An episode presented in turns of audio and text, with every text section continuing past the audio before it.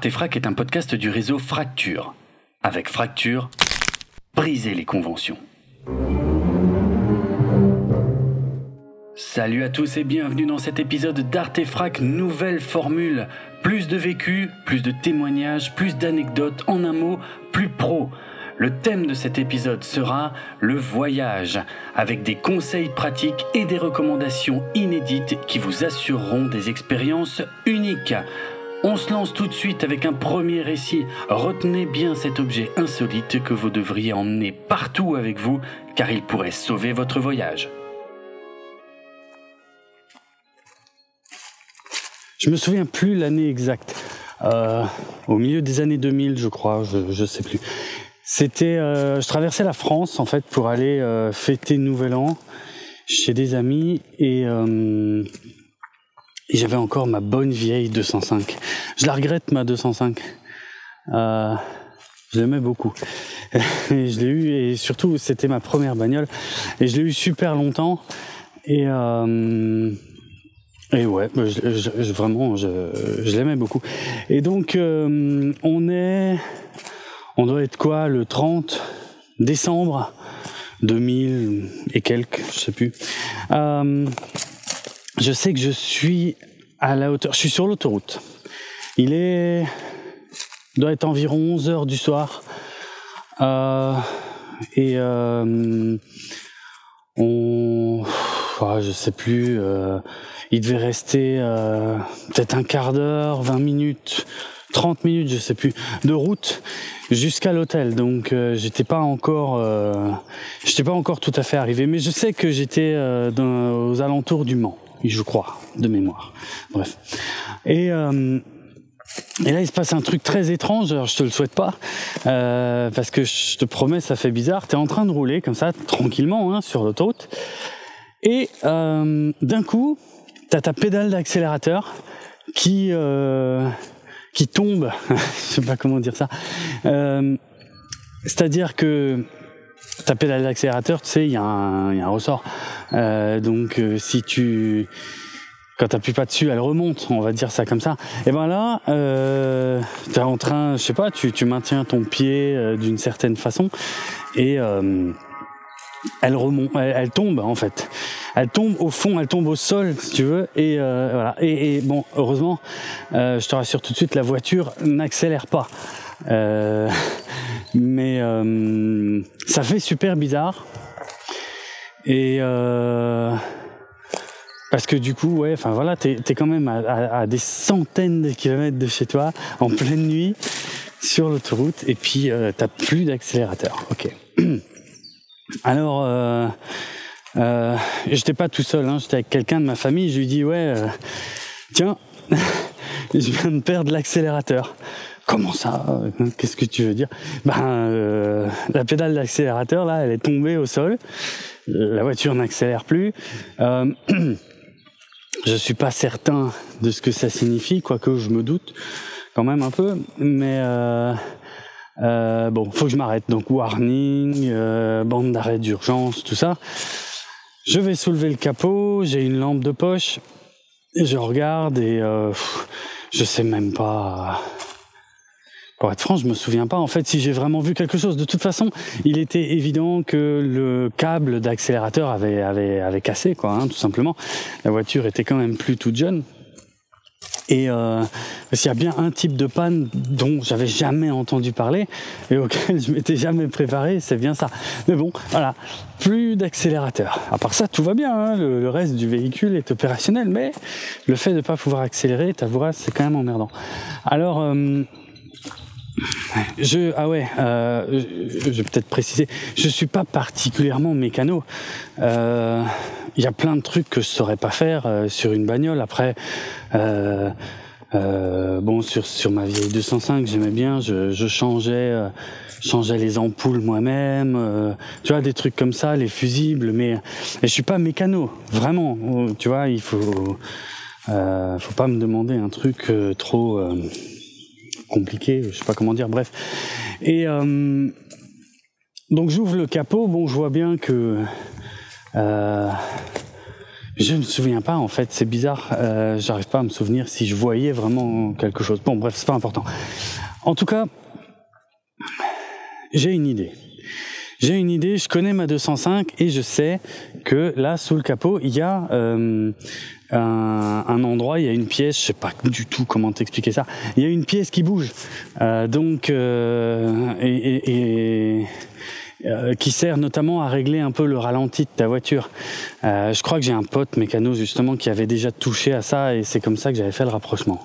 Bon, cette pièce elle est toujours là et euh, quand j'ai le moteur qui tourne et tout, je le, si je la pousse un tout petit peu, donc je suis face à ma voiture, tu vois, si je la pousse avec ma main, la voiture accélère. Donc ça, ça marche toujours, tu vois. C'est juste le câble qui va du, de la pédale à, à, plus ou moins ce truc-là qui est, qui est, qui est, qui est mort, quoi. Bon, euh, j'ai une idée. Je sais pas ce qu'elle vaut à ce moment-là, mais j'ai dans ma voiture une sacoche qui m'a jamais servi à rien. Je sais pas si tu as des trucs comme ça. Euh, c'est euh, des trucs que tu prends au cas où, en fait. Euh, au cas où il y a un problème, au cas où il y a une merde, au cas où voilà. Et j'ai comme ça une petite sacoche où j'avais euh, j'avais deux trois conneries bah, qui m'ont jamais servi à rien. Euh, mais je me souviens que dans cette sacoche, j'ai une sangle. Une vieille sangle en plus, c'est un truc que j'avais dû récupérer chez mes parents. Euh, parce que tu sens bien qu'elle est des années 70 avec des couleurs, tu sais, il y a de l'orange, du marron, euh, des couleurs bien d'époque. Et je pense à cette sangle et je me dis, hmm, putain, si elle est de la bonne taille, il y a peut-être un truc à faire. Et donc je, je, je, prends la sangle, je l'attache là sur cette pièce qui bouge là, qui est, qui est sous le capot de ma 205, et euh, je referme le capot, mais pas complètement. Et euh, tu vois juste, on va dire, euh, je sais pas comment dire, clipsé, mais pas complètement fermé parce que pour que pour que pour que la sangle puisse bouger. Et je, je, je, remonte dans la voiture, donc euh, en tenant toujours la sangle par la main et euh, évidemment avec la sangle qui passe par la fenêtre. Ce qui fait que moi je suis assis au poste de conducteur, j'ai dans ma main gauche euh, la sangle qui passe par la fenêtre que je laisse rentrouverte. Alors, je rappelle, on est le 30 décembre, hein, c'est pas la meilleure saison pour laisser la fenêtre entrouverte, mais bon. Euh, pas trop le choix, et euh, donc et qui va se glisser comme ça euh, sous le capot.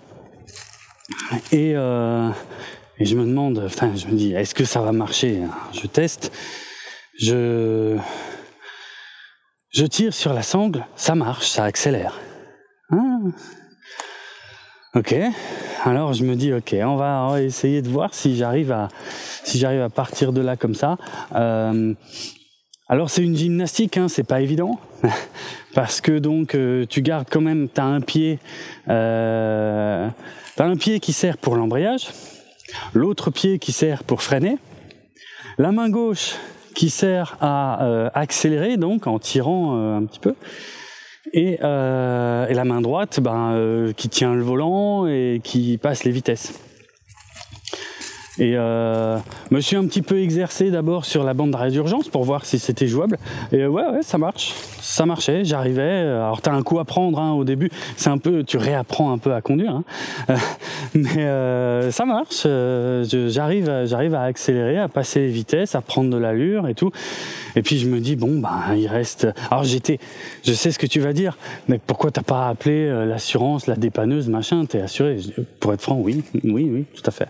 Et, et ça m'a même pas traversé l'esprit. C'est-à-dire que je me suis dit, je vais tester ça. Et si ça marche pas, oui, j'appellerai. Mais euh, mais en fait, je sais pas. Je me suis dit non, mais ça ça va le faire, quoi. Je veux dire, il reste il reste quoi?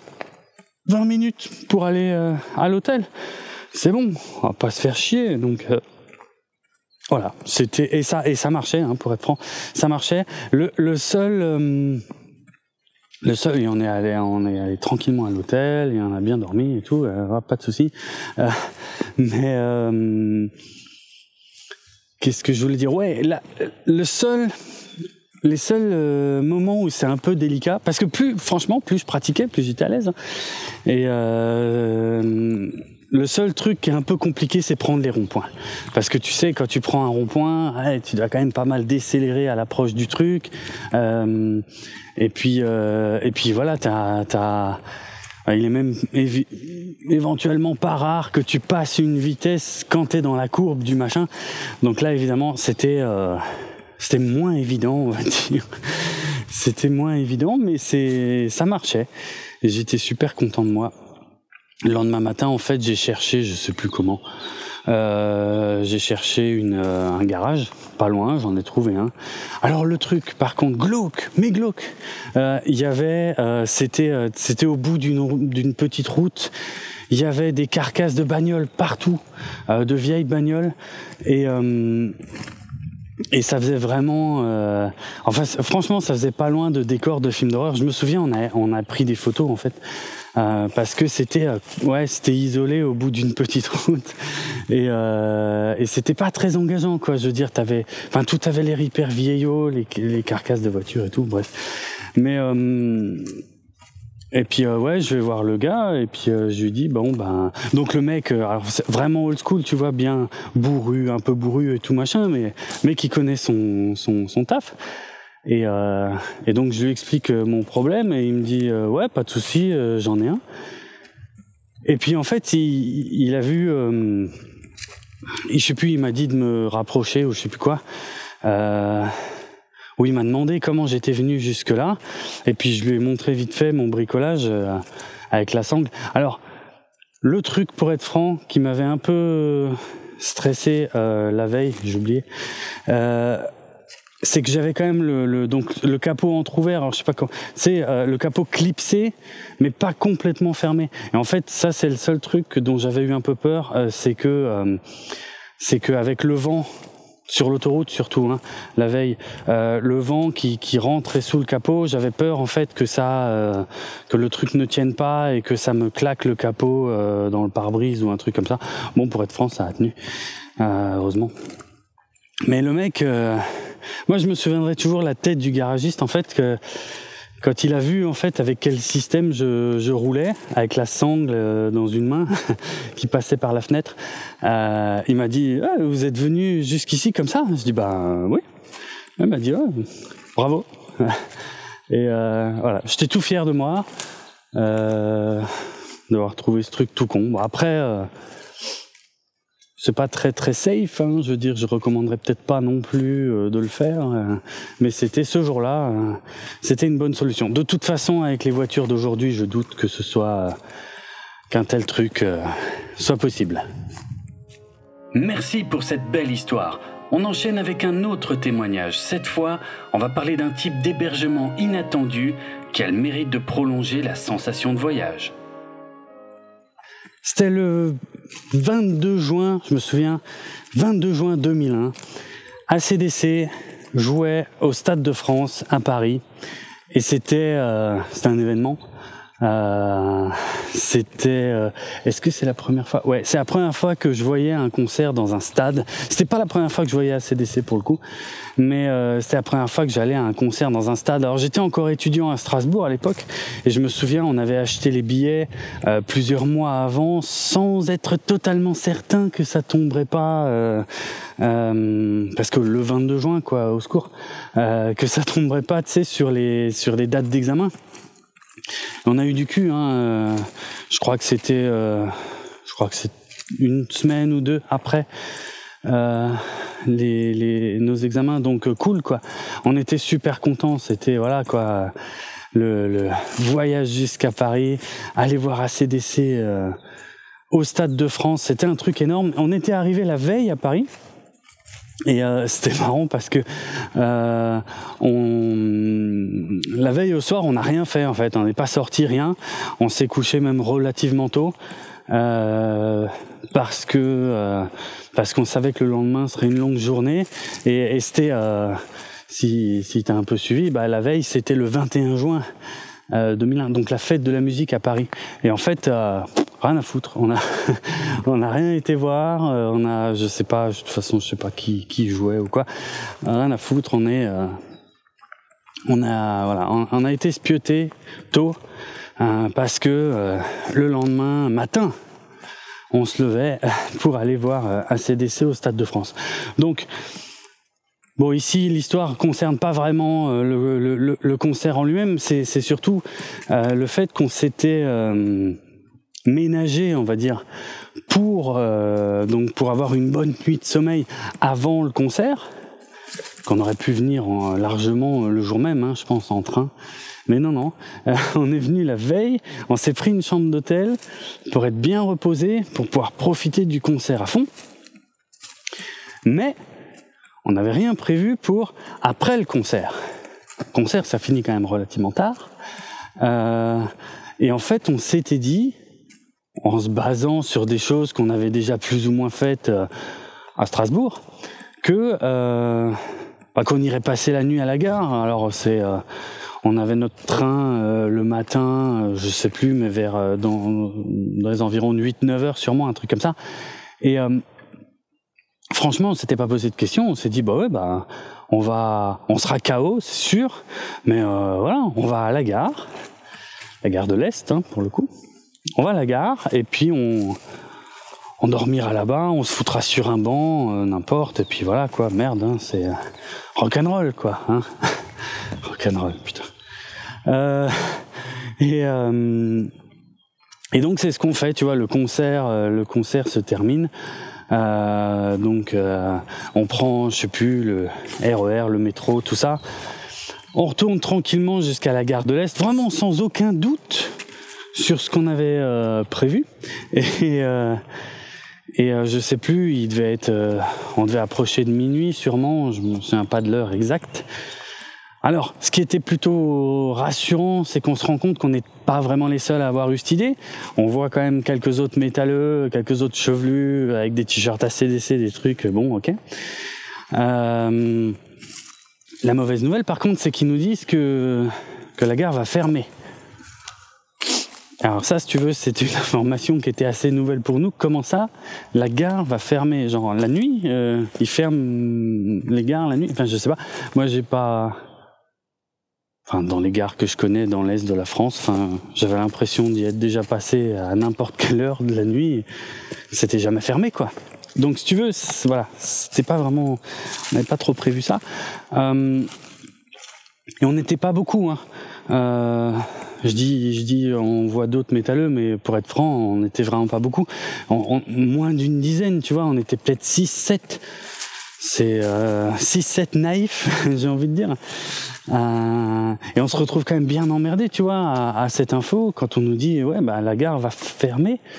Oh putain, euh, qu'est-ce qu'on fait? On va se retrouver dans la rue euh, toute la nuit. Là, là, c'est pas la même, quoi. C'est pas tout à fait ce qu'on avait prévu.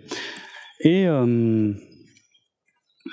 et en fait, il y en a, il y en a quelques-uns qui ont euh, qui ont décidé d'aller voir le. Alors, je connais pas du tout, je sais pas comment ça s'appelle, euh, mais euh, on va dire les le chef de gare. Ça se dit comme ça, je sais pas. Euh, mais je me souviens qu'on a été quelques-uns comme ça. on était vraiment pas nombreux, mais on a été au bureau ils nous ont euh, d'ailleurs accueillis euh, et on leur a expliqué notre truc. Quoi. On leur a dit voilà, on était à un concert, on rentre euh, chez nous dans l'est de la France demain matin, mais on n'a pas d'endroit pour la nuit. Et c'est un, moi j'aime bien ce souvenir. En fait, c'est un chouette souvenir parce que je en fait, je sais pas, tu vas me dire ce que t'en penses toi, mais je trouve que c'est un truc qui est, euh, qui est quand même un peu le signe d'une autre époque, parce que à ma grande surprise, ils nous ont dit, ok, euh, on peut pas, on, on, doit fermer la gare. On doit fermer la gare, on peut pas vous laisser dans la gare, ça c'est sûr. Euh, mais on voyait que ça les travaillait. Et euh, il y en a un qui dit, écoutez, on va, euh, il y a des euh, comment, il y a, y a des trains qui sont à quai là-bas. On va vous ouvrir les wagons et et si ça vous va, vous pourrez passer la nuit là-dedans.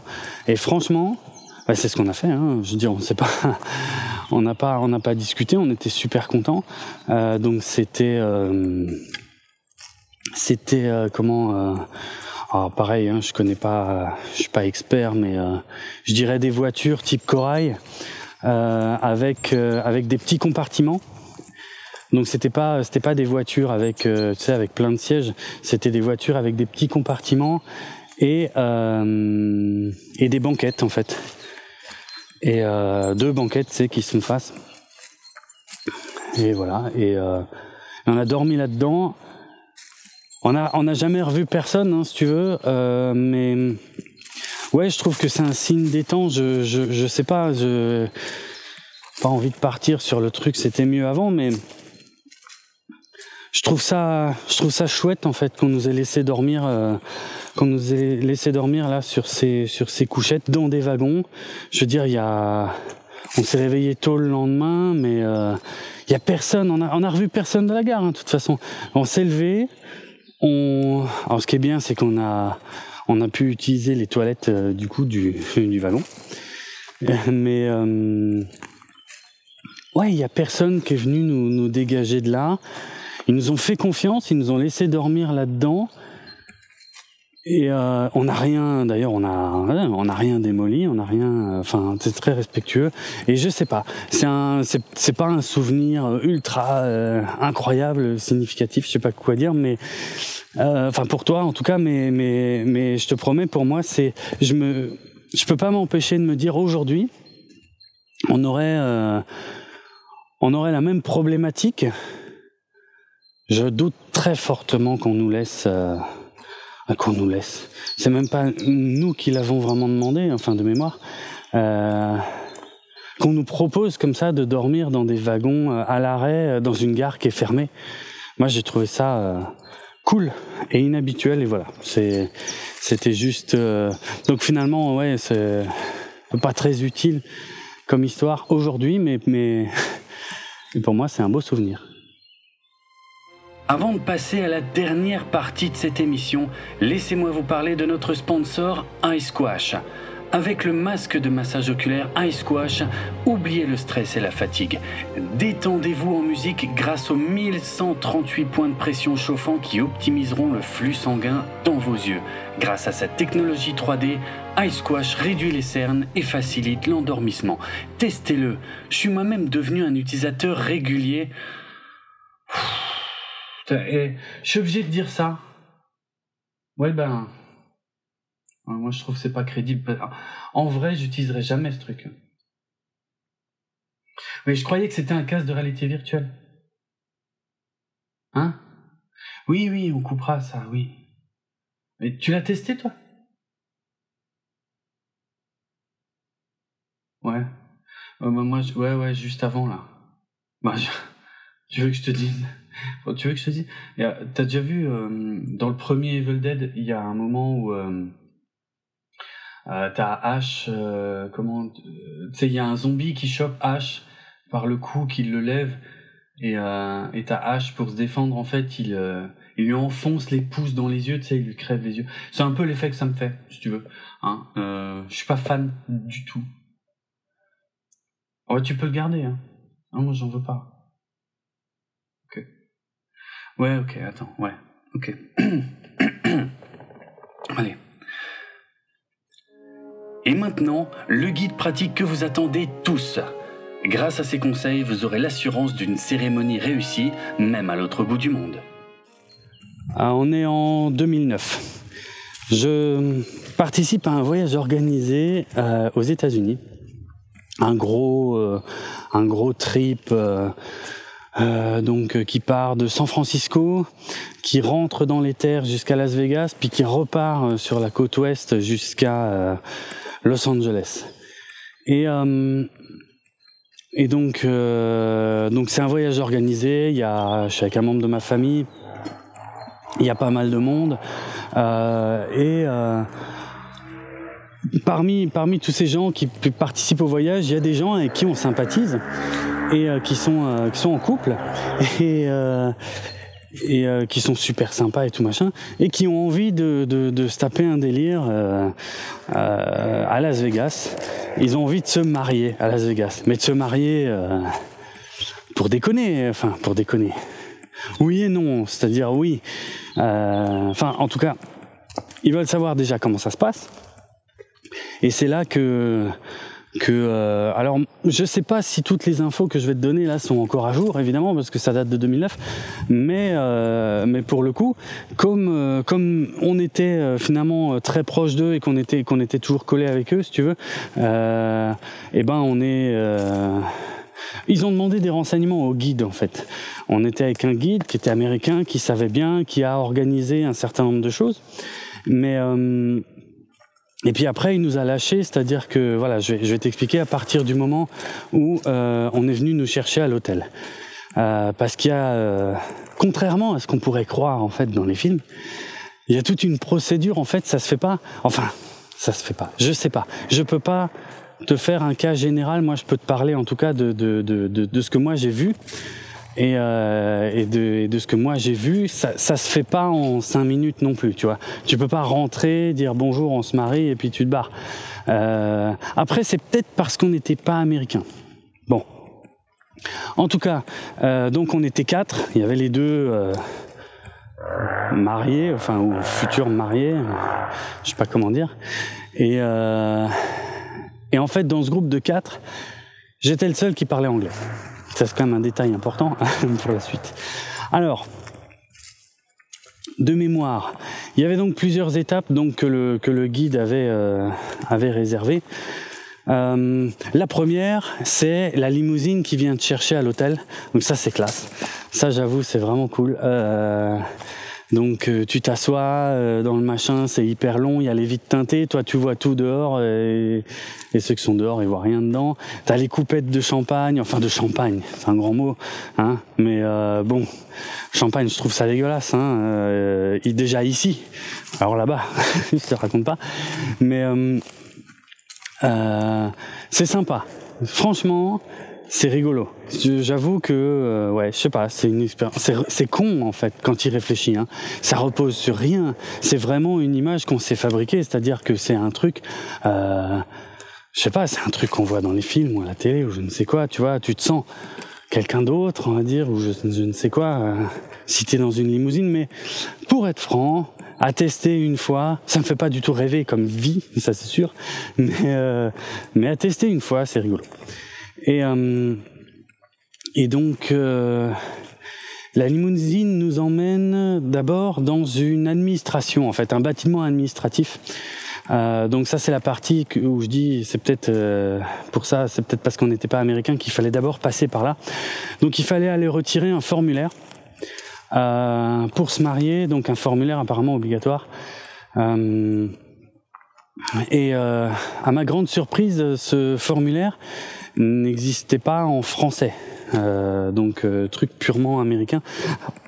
Tu vas me dire c'est normal que ce soit pas en français, t'es aux États-Unis, mec. Oui, mais euh, en fait, ce qui est intéressant, c'est que donc ça, ça officialisait, on va dire, plus ou moins euh, le mariage en lui-même sur le sol américain, mais mais pas euh, pas au, au regard de la législation française en fait. C'est-à-dire que si je me souviens bien, ce paplard-là, il était obligatoire pour pouvoir aller se marier dans une chapelle, euh, là-bas à Vegas. Mais euh, c'est une fois que tu étais marié, on va dire, dans la chapelle, ça ne veut pas dire que tu étais marié en France. En fait, il fallait garder ces papiers-là, les faire transiter, je ne sais plus quoi, probablement par l'ambassade ou je ne sais plus quoi. Disons que ces papiers-là étaient une base euh, à partir de laquelle il est effectivement possible, si tu suis les procédures, de faire ensuite officialiser ton mariage en France. Mais euh, mais c'est voilà. Mais si tu fais rien, en fait, ça reste un mariage euh, pour rigoler, on va dire. Bon, pour rigoler, ce qui coûte quand même du pognon. Hein. Euh, donc voilà, je les ai aidés en tout cas à remplir euh, le paplard. Ça a été relativement rapide, hein, pour être franc. Euh, on a fait la queue pas très longtemps.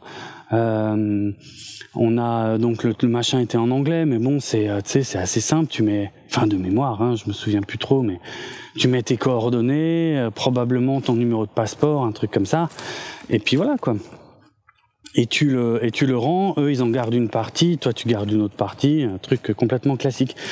Et on remonte dans la dans la limousine qui nous emmène à la chapelle.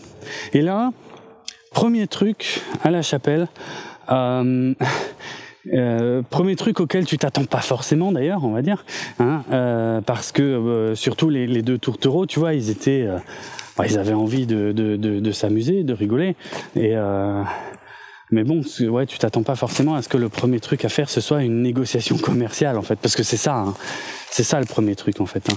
C'est-à-dire que tu bon, c'était le guide qui avait choisi une chapelle pour eux, parce que des chapelles là-bas, il y en a. Pff, je sais même pas, mais bref, il doit y en avoir. En plus, il y a sûrement des chapelles thématiques euh, de tout ce que tu veux. Il doit y avoir des trucs excellents, hein, avec du Elvis Presley en veux-tu, en voilà, ça c'est sûr.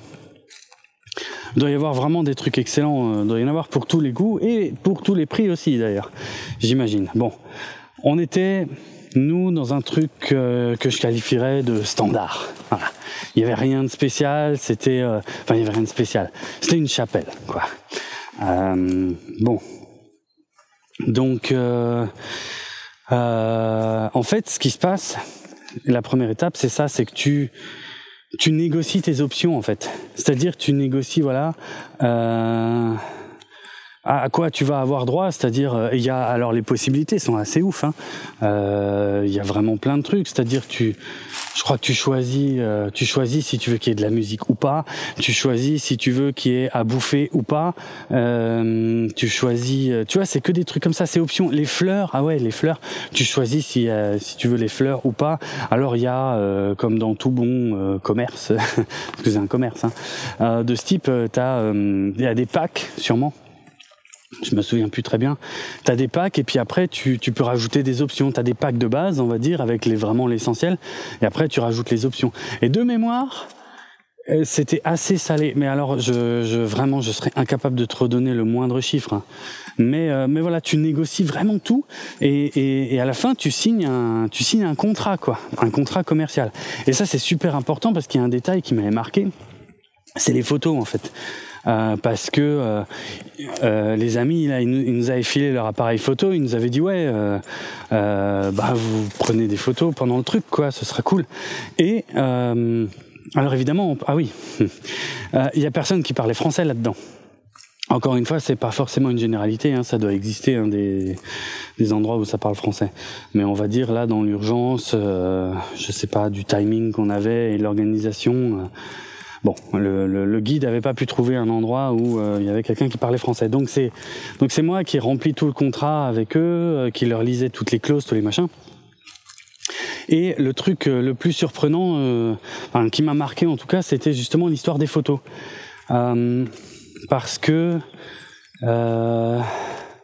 t'avais pas le droit. En fait, une fois que tu signais le contrat, tu déclarais que euh, les seuls habilités à prendre des photos, euh, c'était eux, donc c'était euh, ceux qui étaient là sur place, enfin qui, bossaient là, et que tu avais interdiction totale de prendre tes propres photos.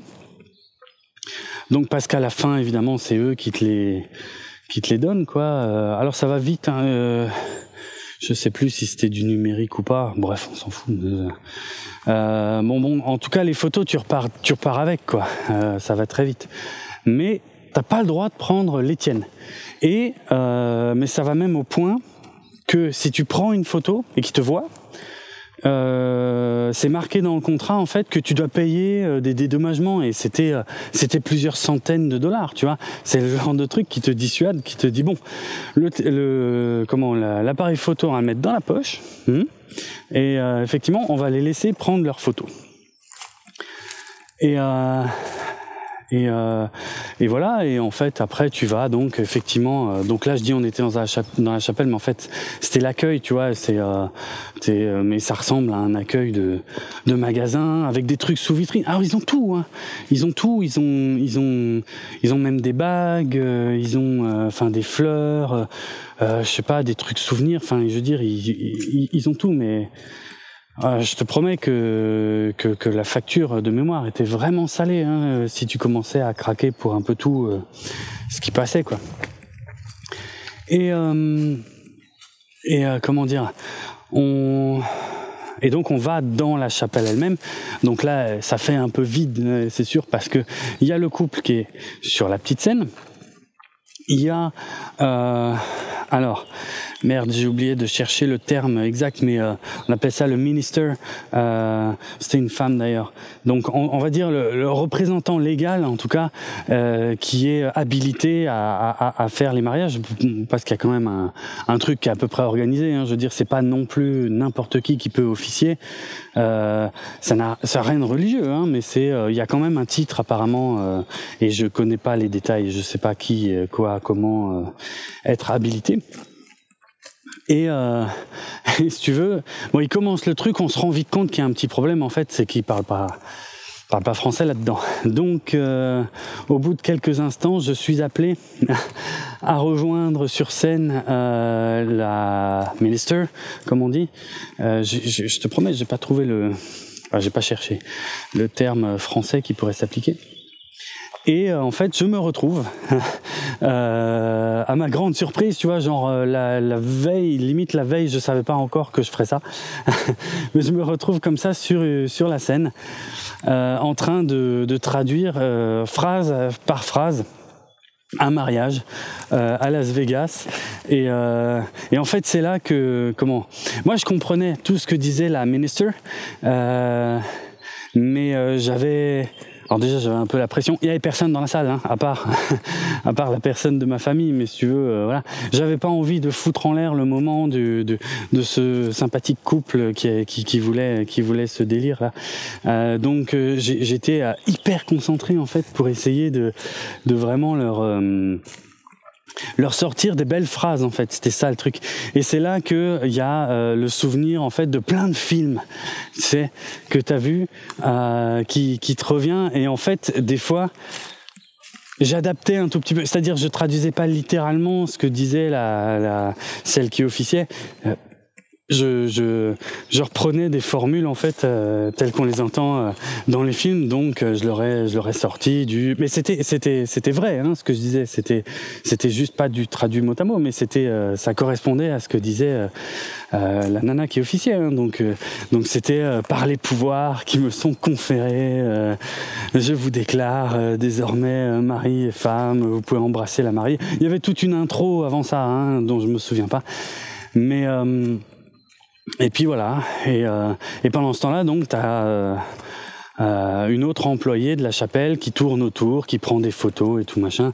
Et, à la fin aussi, il y avait une photo à l'extérieur. Alors ça, c'est pareil, hein, c'est compris dans le pack. Je crois que le le nombre de photos, il est pas au pif du tout. Hein. Ça fait partie des trucs que tu négocies avant. Et je crois que même la, photo à l'extérieur, donc euh, qui est une jolie photo hein, pour le coup, parce que il euh, euh, y a un petit bout, il y a un petit carré d'herbe, et puis tu es devant la chapelle, donc euh, voilà, vraiment la photo classique. Mais ça, c'est pareil, ça se négocie en fait. Hein. C'est euh, absolument pas laissé au hasard. Et et voilà. Et, et, une fois que tout ça été fini, il y avait toujours la limousine qui nous attendait et qui nous a euh, ramené à l'hôtel. C'était euh, c'était une expérience marrante et euh, et l'une des rares fois où comment je pourrais dire ça où j'ai eu l'impression que ma culture ciné en fait m'a vraiment servi à quelque chose de concret en fait de concret entre guillemets mais mais c'était c'était une expérience sympa notre émission touche à sa fin. Nous espérons que ces recommandations vous accompagneront lors de vos prochains voyages pour des expériences toujours plus insolites. Avant de se quitter, comme vous le savez, aujourd'hui, raconter sa vie dans un micro, ça coûte de l'argent. C'est une triste réalité de notre époque, mais vous pouvez y faire quelque chose. Alors, si cette émission vous a plu, si ces conseils ont sauvé votre voyage, envoyez-nous beaucoup d'argent grâce au lien que vous trouverez dans l'article qui accompagne cet épisode. Je vous rappelle également que le meilleur moyen de suivre l'actualité des différentes émissions du réseau Fracture, telles qu'Artefrac ou Galactifrac, c'est mon compte Twitter, Dravenardrock, qui s'écrit D-R-A-V-E-N-A-R-D-R-O-K. À très bientôt pour de nouvelles aventures, et ce sera mieux la prochaine fois. T'en penses quoi, toi? Ouais. Ouf. C'est un peu de la merde, non? Enfin, en tout cas, moi, je préférais. Hein? Ouais, bah, moi, je préférais avant, sans, sans tout ce bordel-là. On n'aurait jamais dû accepter. Non Et au fait, le mec qui gueulait, tu vas bientôt fermer ta gueule, il devient quoi? Fracture.